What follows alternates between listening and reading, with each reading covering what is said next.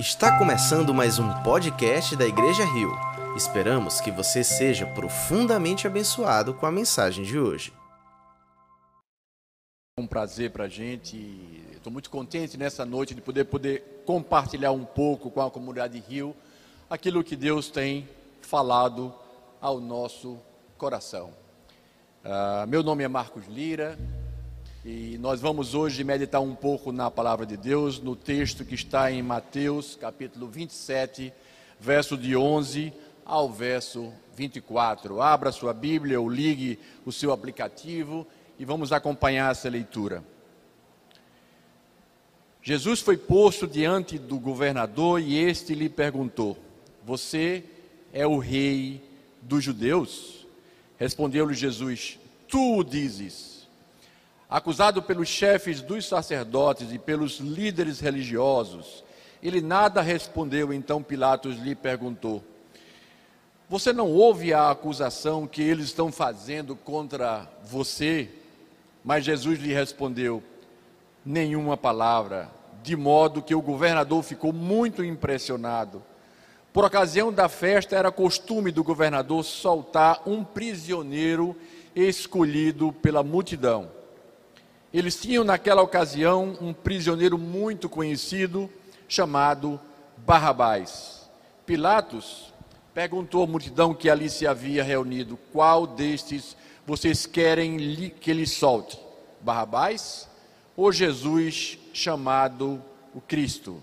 Porque sabia que o haviam entregado por inveja.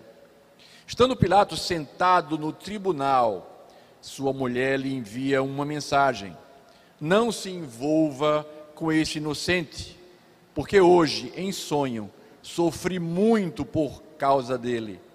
Mas os chefes dos sacerdotes e os líderes religiosos convenceram a multidão a que, a que pedisse Barrabás e mandasse executar a Jesus. Então perguntou o governador: Qual dos dois vocês querem que eu lhes solte? Responderam: ah, crucifica-o. Por quê? Que crime ele cometeu? perguntou Pilatos. Mas eles gritavam ainda mais: crucifica-o, respondendo que soltassem a Barrabás. Quando Pilatos percebeu que não estava obtendo nenhum resultado, mas pelo contrário, estava se iniciando um tumulto, mandou trazer água, lavou as mãos diante da multidão e disse: Estou inocente do sangue deste homem, a responsabilidade é de vocês. Vamos ter uma palavra de oração? Jesus de amor, nós te louvamos pela tua graça sobre as nossas vidas, porque vemos a tua presença nesses momentos difíceis que vivemos. E nesses momentos, ó Deus, as nossas decisões precisam às vezes ser tomadas em meio a tanta tribulação. Te pedimos a tua graça e a tua misericórdia para que possamos fazê-la com prudência, olhando para a tua palavra e o que ela nos ensina. E nesta noite te pedimos também a tua graça mais uma vez sobre as nossas mentes e o nosso coração para que possamos entender a mensagem que tu queres para a nossa vida. Em nome de Jesus é que nós te oramos, Senhor. Amém. Ah, eu sou médico, que para quem não me conhece, meu nome é Marcos Lira e durante 40 anos eu exerci a medicina como cirurgião.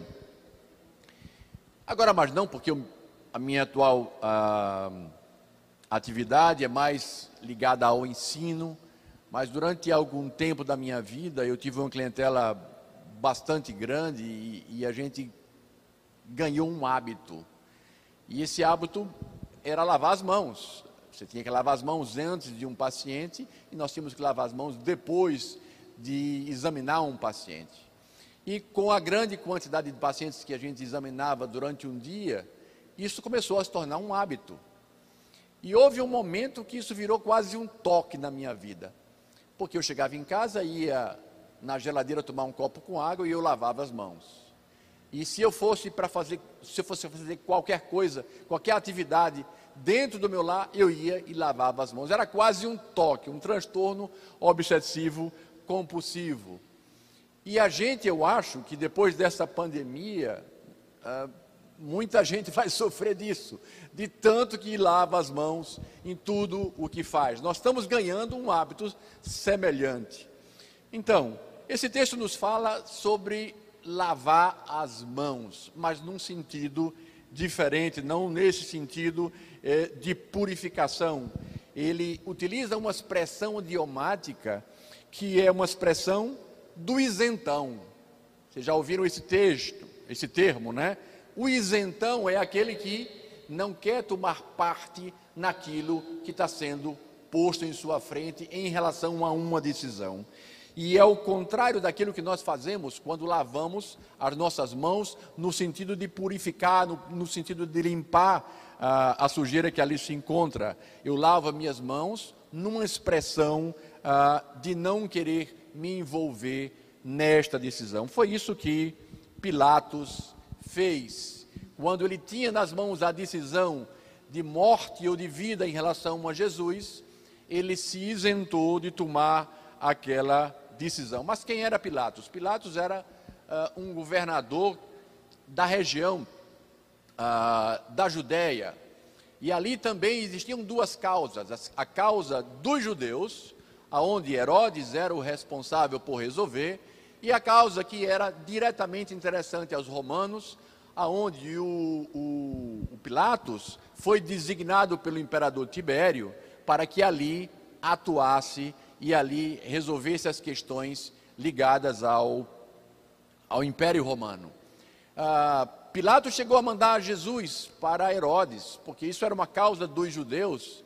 Herodes examinou Jesus e manda de volta para Pilatos, e Pilatos se vê numa situação de ou exerce a sua justiça, exerce a condição de um homem justo ou se faz politicamente é, próximo aos judeus que queriam matar a Jesus. O, o historiador Flávio Josefo descreve Pilatos como um homem injusto, violento é, e acusado disso perante, como governador, acusado disso perante Tibério.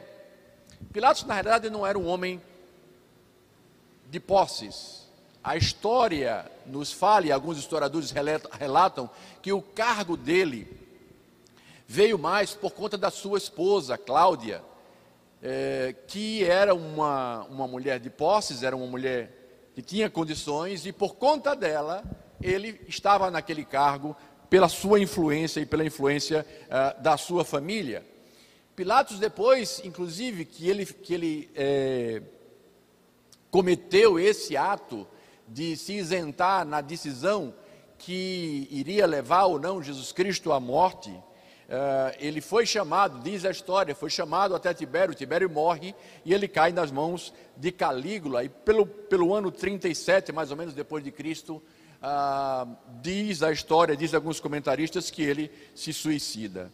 Lucas capítulo 13, verso 1, confirma esse fato de que Pilatos era um homem mau na sua essência, ah, aquele texto nos diz que naquela ocasião alguns dos que estavam presentes contaram a Jesus que Pilatos misturava, misturara o sangue de alguns galileus com os sacrifícios dele. Está lá em Lucas capítulo 13, verso 1, mostrando que ah, Pilatos, querendo justiçar alguns, derramou o sangue desses homens sobre o altar que eles estavam ah, oferecendo.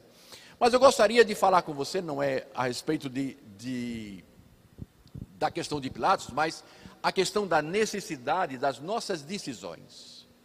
Pilatos teve a oportunidade e lavou as suas mãos, mas é sobre o contrário que eu gostaria de falar hoje, é que em algumas situações nós não podemos lavar as nossas mãos. Nós não podemos entrar numa linha de não tomar a decisão que deve ser ah, tomada. E, e quatro pontos eu queria trazer, e a primeiro deles, e o mais importante, é a nossa responsabilidade ah, para com a nossa nação. A nossa responsabilidade para com a nação que nos, ah, nos permitiu eh, nascer e a quem nós amamos. A situação dos judeus, dos romanos, era uma situação bastante delicada, porque eles estavam sob o domínio romano. Uh, eles estavam sob o domínio de uma ação, de uma nação agressora que tomava uh, aquela situação da liberdade para o judeu e trazia opressão àquele povo. É, nossa nação hoje, ela, de certa forma, precisa também que nós tomemos uma posição em relação à justiça. Nós até podemos falar, olha, não vamos misturar um pouquinho a questão da nossa nação e a questão da política com a questão da religião. Religião é uma coisa, política é outra coisa totalmente diferente.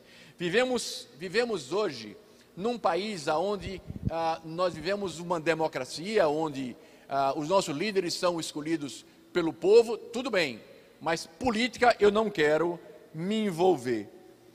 Amigo, eu não sei como é que nós podemos pensar dessa maneira, porque se a gente pensa assim, a gente esquece tudo aquilo que a Bíblia nos ensina. Porque se não fosse o envolvimento ah, de líderes na política, o povo de Israel estava até hoje preso no Egito como escravo. Foi porque eh, governantes foram, foram ah, desafiados que aquele povo dali saiu. Nós esquecemos também o livro de Daniel, onde um governo opressor trazia escravidão para ah, o povo judeu, e Daniel era um administrador daquele governo opressor. Então, a história nos mostra também de que profetas tiveram que agir diante de governos e diante de eh, governantes, até mesmo do povo de Israel. Quando Davi esqueceu a sua família, ele foi contestado por um profeta e que chegou até o rei, não é? E trouxe para aquele rei a visão ah, de que Deus queria trazer. Você pode até dizer que a igreja não deve se envolver com a política. Então também nós vamos nos acostumar a estar debaixo das leis muitas vezes absurdas que aqueles que estão envolvidos, eh, que querem se envolver na política, vão trazer para todos nós. Daniel, ele tinha uma técnica muito interessante. Os governos passavam e ele permanecia dentro da política. E dentro da política ele sofreu grandes injustiças. Foi jogado na cova dos leões. Ah, ele e os amigos dele também, Sadraque, Mesaque e Abidênego, por conta da política, foram jogados dentro da fornalha. Mas ele tinha uma técnica muito interessante que o apóstolo Paulo ele traz para a gente como nós devemos abordar as situações de injustiça que nós vemos dentro do nosso país. Romanos capítulo 13, verso 1 e verso 2 diz que nós devemos nos sujeitar às autoridades governamentais, pois não há autoridade que não venha de Deus.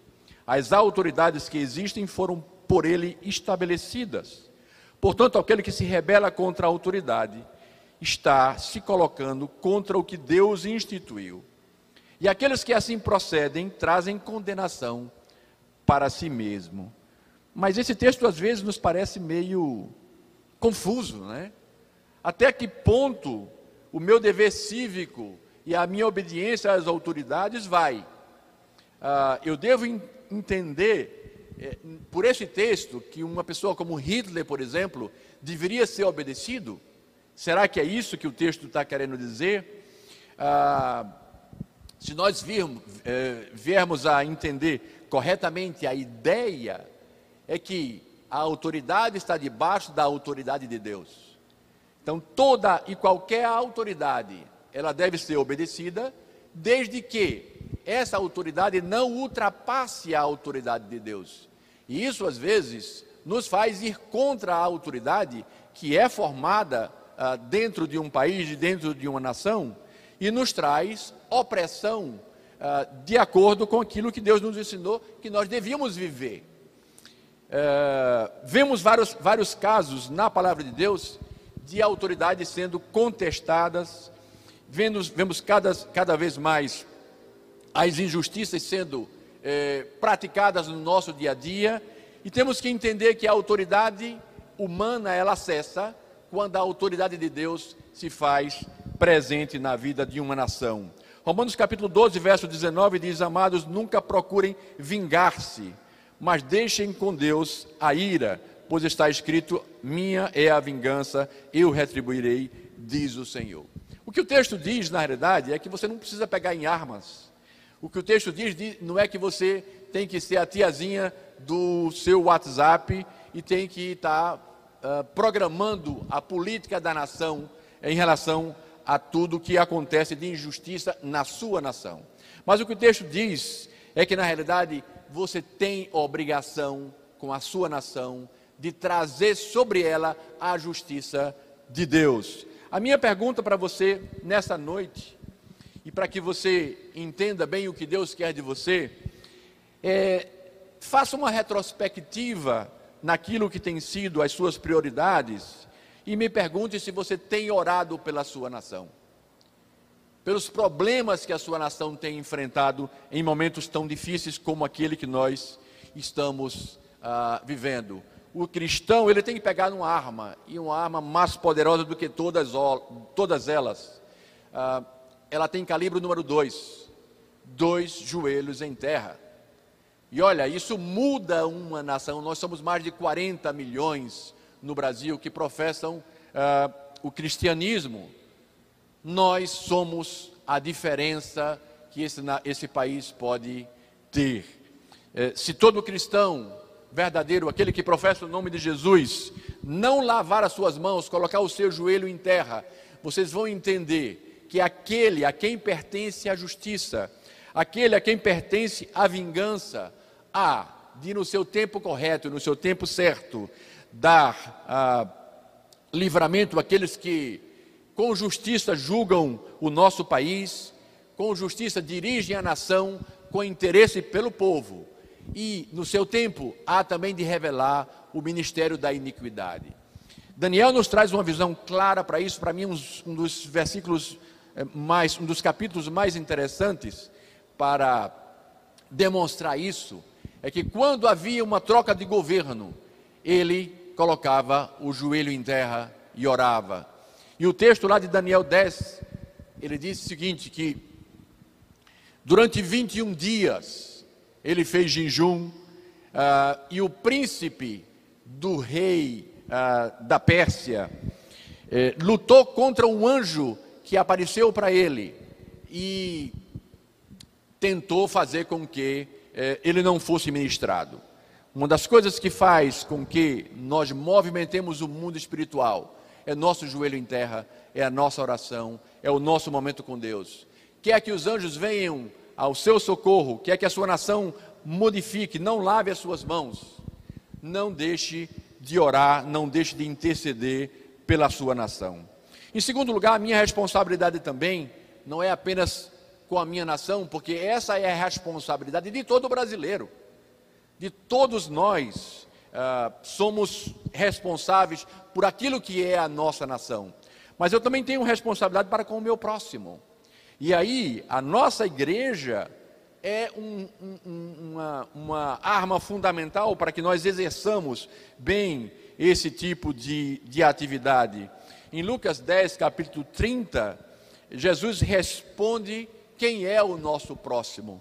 Ah, ele, ele fala exatamente da, de um homem que, saindo de Jerusalém, ia até o caminho de Jericó, e é bom a gente entender é, o que é que tinha nesse caminho, porque alguns estudiosos nos trazem a ideia de que esse local é o que o salmista chama do vale da sombra da morte do Salmo 23. Ainda que eu ande pelo vale da sombra da morte. E por quê? Porque nesse caminho nós temos um espaço de mais ou menos 27 quilômetros, com uma depressão que tem mais ou menos mil metros, aonde escarpas fazem sombra e criam espaços para que pessoas possam se esconder. Então é um local ideal para uma emboscada. Então, provavelmente, Jesus estava se referindo a esse lugar, um local de emboscada, aonde um homem passando por ali foi assaltado e foi ah, teve seus bens subtraídos, foi machucado e ali ficou. E passa naquele lugar um sacerdote, e o texto nos diz, em Lucas 10, que ele passou para o outro lado. Uh, e logo após passa um levita. E também descreve que passou pelo outro lado e deixou aquele homem ali. E aí um samaritano veio e o socorreu. É, por que Jesus Cristo utiliza esse homem como, como exemplo para mostrar o que era o próximo? A gente precisa entender um pouquinho quem era o samaritano. Eles, eles vinham, quando o povo de Israel se dividiu, logo após o reinado de Salomão, o reino do norte ficou com a capital em Samaria e o reino do sul, a capital em Jerusalém.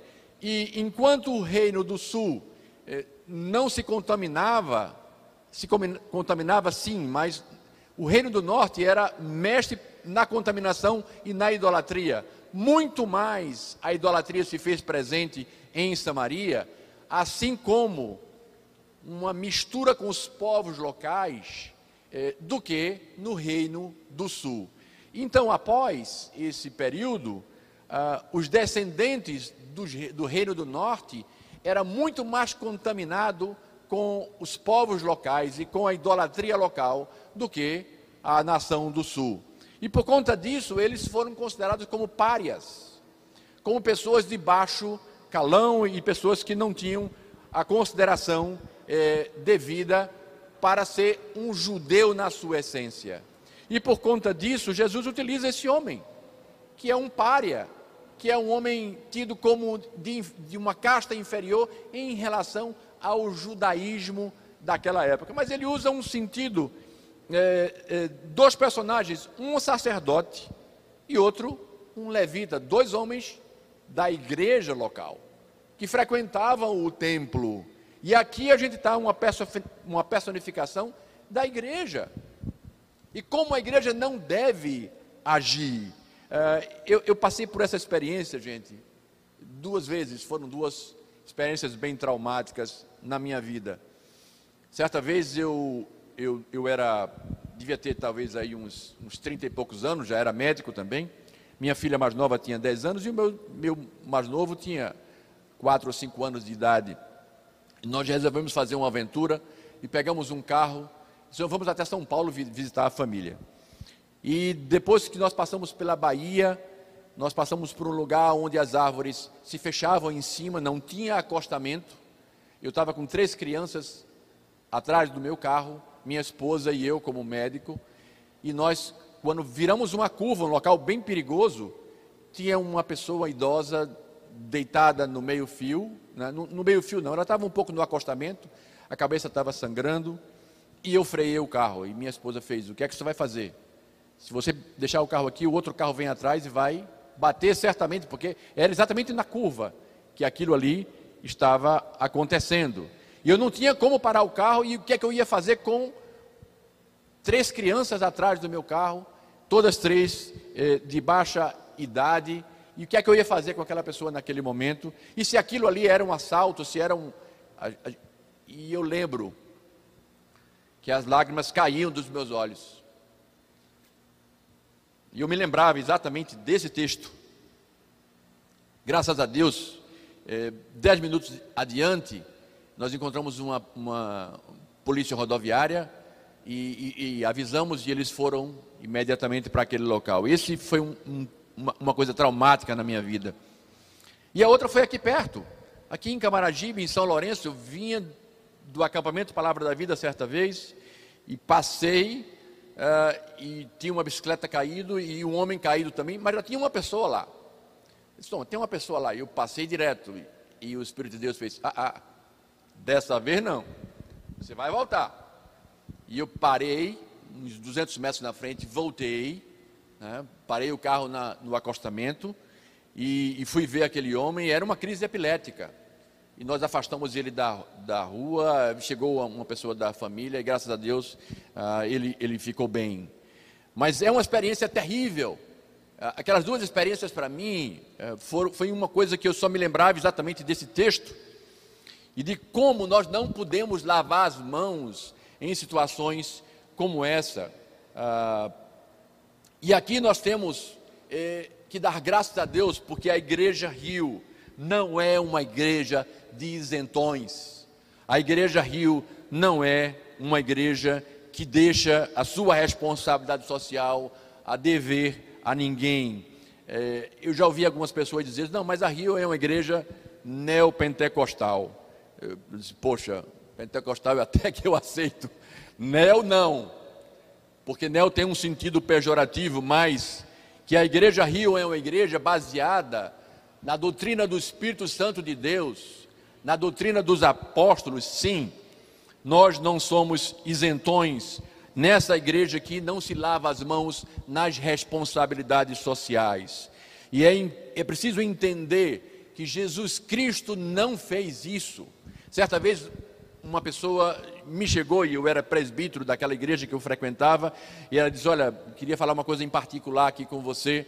Eu digo: Pois não, vamos lá. Eu, eu vi o pastor falando de tal, três horas da manhã ali, naquele local ali onde algumas prostitutas se reúnem, e ele estava lá, meu irmão, conversando com uma delas, e eram três horas da manhã.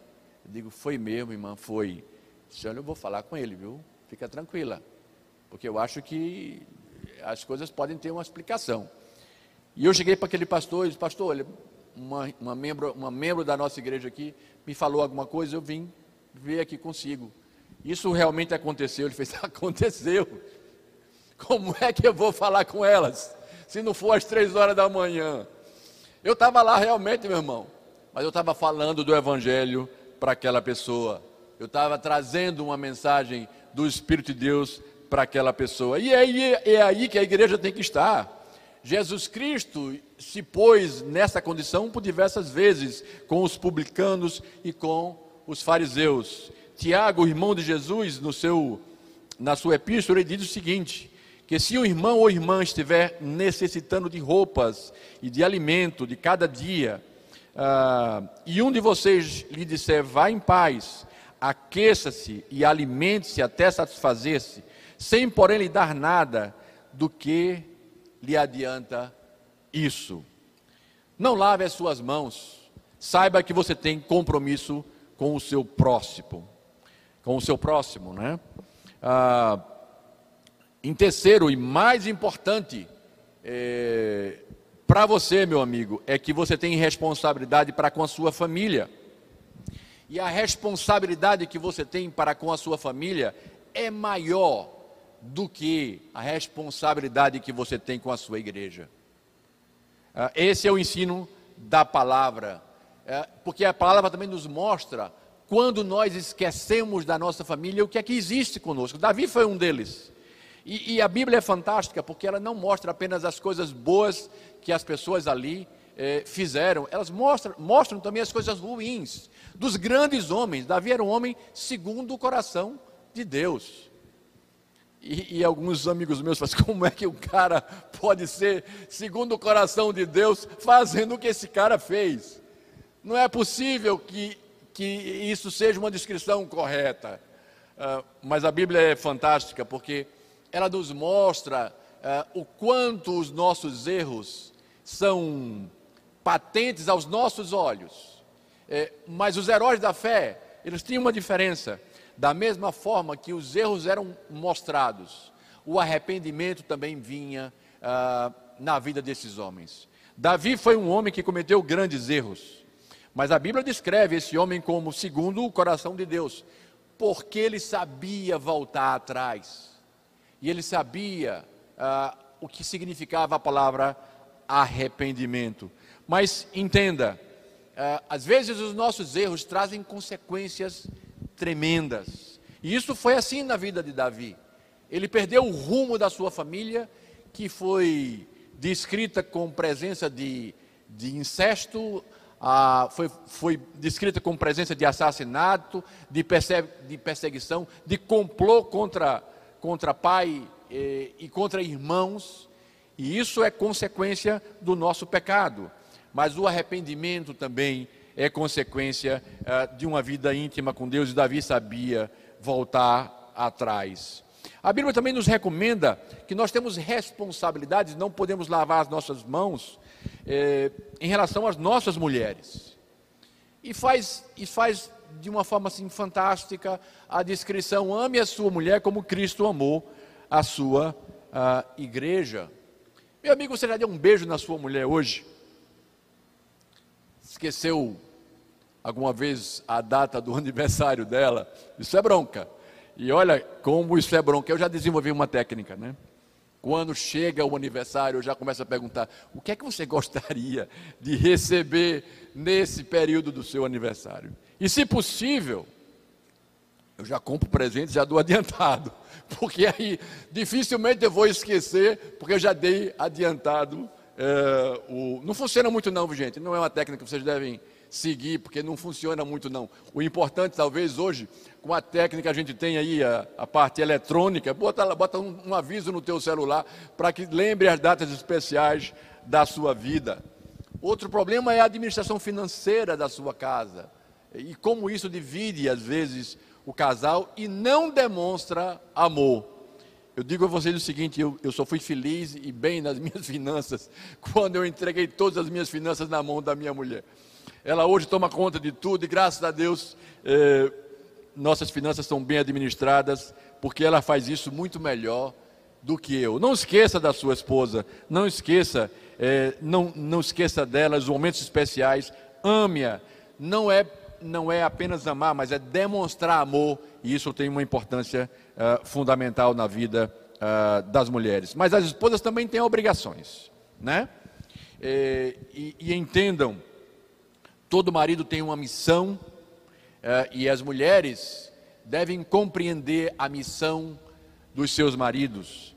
Eh, e, e se querem ter sucesso no seu relacionamento, a Bíblia diz que elas devem ter a mesma missão do seu marido. Por isso elas devem ser submissas, não é subservientes. Elas não são empregadas, né? elas não são pessoas de menor uh, importância elas têm a missão, mas a responsabilidade principal dessa missão é do chefe da família, é do marido, e as mulheres entendam que submissão na palavra de Deus é a mesma missão com o marido. Ah, elas são ajudadoras eh, do lar, né, juntamente com o seu marido. Filhos, sejam obedientes aos seus pais. Como é difícil na vida que nós vivemos hoje, daí porque nós temos que orar pela nossa nação, porque a nação muitas vezes ensina que isso é coisa do passado e que no presente cada um deve pensar com seus próprios olhos, sem a visão eh, da obediência aos seus pais. A Bíblia não diz dessa forma. E diz também aos pais que não irritem os seus filhos. Quando você disser por que não, diga por que não, e não, não porque não. Diga a razão pela qual você está negando alguma coisa a seu filho. Não lave as suas mãos em relação às suas obrigações com a sua família. E, por último, e, e, e o mais importante, meu amigo, meu irmão, ah, é a sua responsabilidade para com o seu Deus. A sua nação é importante, o seu próximo é importante, a sua família é importante, mas nada disso vai dar certo nas suas, na sua intenção de ser bem sucedido se você não ah, tiver a consciência da sua responsabilidade para com seu Deus. Já ouviram a expressão, faz muito tempo que eu não ouço isso, mas algumas vezes já ouvi isso, amigo do Evangelho. Ah, é, é, ele é amigo do Evangelho. Amigo do Evangelho não tem esse termo na palavra de Deus. E eu vou ser muito taxativo aqui, nessa noite. Deus não tem amigos. Deus tem filhos, é família. É, Lucas 11, verso 23, nos diz que é, Jesus falou que aquele que não está comigo é contra mim, e aquele que é comigo não ajunta, espalha. Deus não tem amigos, Deus tem filhos. E você que não tomou uma decisão por Jesus ainda, vejam o que na realidade. Ah, o apóstolo João, na sua revelação, recebe para escrever ao pastor da igreja de Laodiceia, ao anjo da igreja de Laodiceia, figura do pastor daquela igreja. Ah, ele, ele diz assim: essas são as palavras do Amém, a testemunha fiel e verdadeira, o soberano da criação de Deus. Conheço as tuas obras, sei que você não é frio nem quente. Melhor seria que você fosse frio ou quente. Assim, porque você é morno, nem frio nem quente, estou a ponto de vomitá-lo da minha boca. São palavras duras. mas são palavras duras para aqueles que querem lavar as mãos e deixar que outros tomem a decisão que é minha e que eu preciso tomar. O mesmo texto, um pouco mais adiante, diz que: Eis que estou à porta e bato. Se alguém ouvir a minha voz e abrir a porta, entrarei, cearei com ele e ele comigo. Milhares de homens de Deus têm acordado de madrugada, na madrugada de suas vidas, preocupado por interceder por você, fazendo a sua parte para que você entenda que você não pode ser amigo de Deus. Você tem que ser filho de Deus, ganhar o poder que todos aqueles que confessam o seu nome ganham. É, eu não sou uma criatura, eu sou aquele por quem Jesus Cristo morreu na cruz. Eu sou aquele escolhido é, pelo Pai para ser seu filho, aquele enxertado na oliveira brava, um filho adotivo de Deus, que aceita Senhor Jesus como Salvador das suas vidas. Não faça como Pilatos nesta noite. Entenda que essa decisão está nas suas mãos e você, mesmo nos momentos de Covid, não pode lavá-las. No momento de tomar decisões. Eu queria trazer, da mesma forma que eu trouxe essa expressão idiomática para essa meditação dessa noite, trazer outras expressões idiomáticas também, para que você, junto conosco, entenda a importância de tomar a sua decisão, coisa que Pilatos não fez, coisas que muitas pessoas não fazem, é, mas precisam fazê-lo. Existe uma expressão a respeito das mãos que diz: olha, é, você pode ser uma mão na roda aquele que ajuda, aquele que é prestativo, né? É, você pode estender a mão também, uh, numa atitude cordial de oferecer ajuda a alguém, de exercer a, a, a generosidade abrindo a sua mão. E depois disso nós podemos todos, entendendo o plano de Deus para a nossa vida, né? A palavra de Deus nos dá uma mãozinha para isso, uma mãozinha muito clara eh, no ensino da Sua palavra. Nós podemos dar as nossas mãos uns aos outros, entendendo a importância que foi o sacrifício de Jesus nas nossas vidas.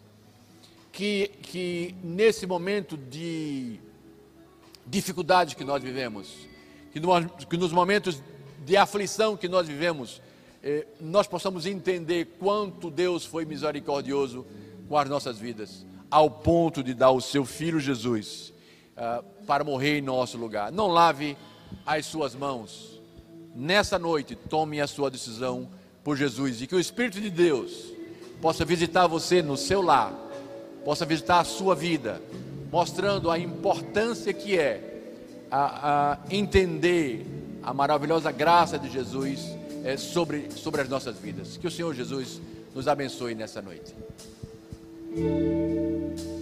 Se você foi abençoado por essa mensagem, compartilhe com alguém, para que de pessoa em pessoa alcancemos a cidade inteira.